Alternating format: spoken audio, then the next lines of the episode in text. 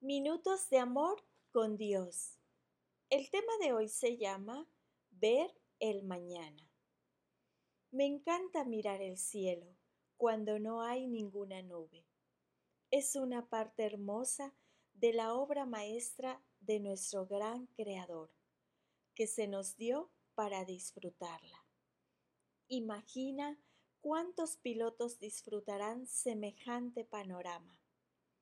Ellos usan varios términos aeronáuticos para describir un cielo perfecto para volar. Pero la frase que más me gusta es, puedes ver el mañana. Ver el mañana no está a nuestro alcance. A veces hasta luchamos por ver o entender lo que la vida nos trae hoy.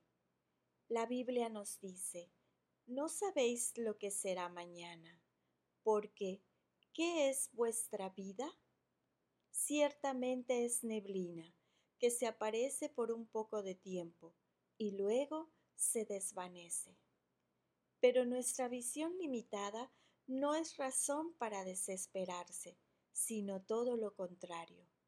Confiamos en el Dios que ve la perfección todos nuestros mañanas, que conoce lo que necesitamos para enfrentar los desafíos que están por delante.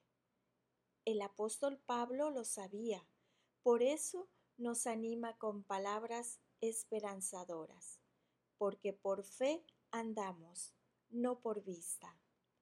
Si confiamos en Dios hoy y para los mañanas aún invisibles, no hay por qué preocuparse de nada que surja en nuestra vida. Él sabe que está por delante y es lo suficientemente poderoso y sabio como para controlarlo.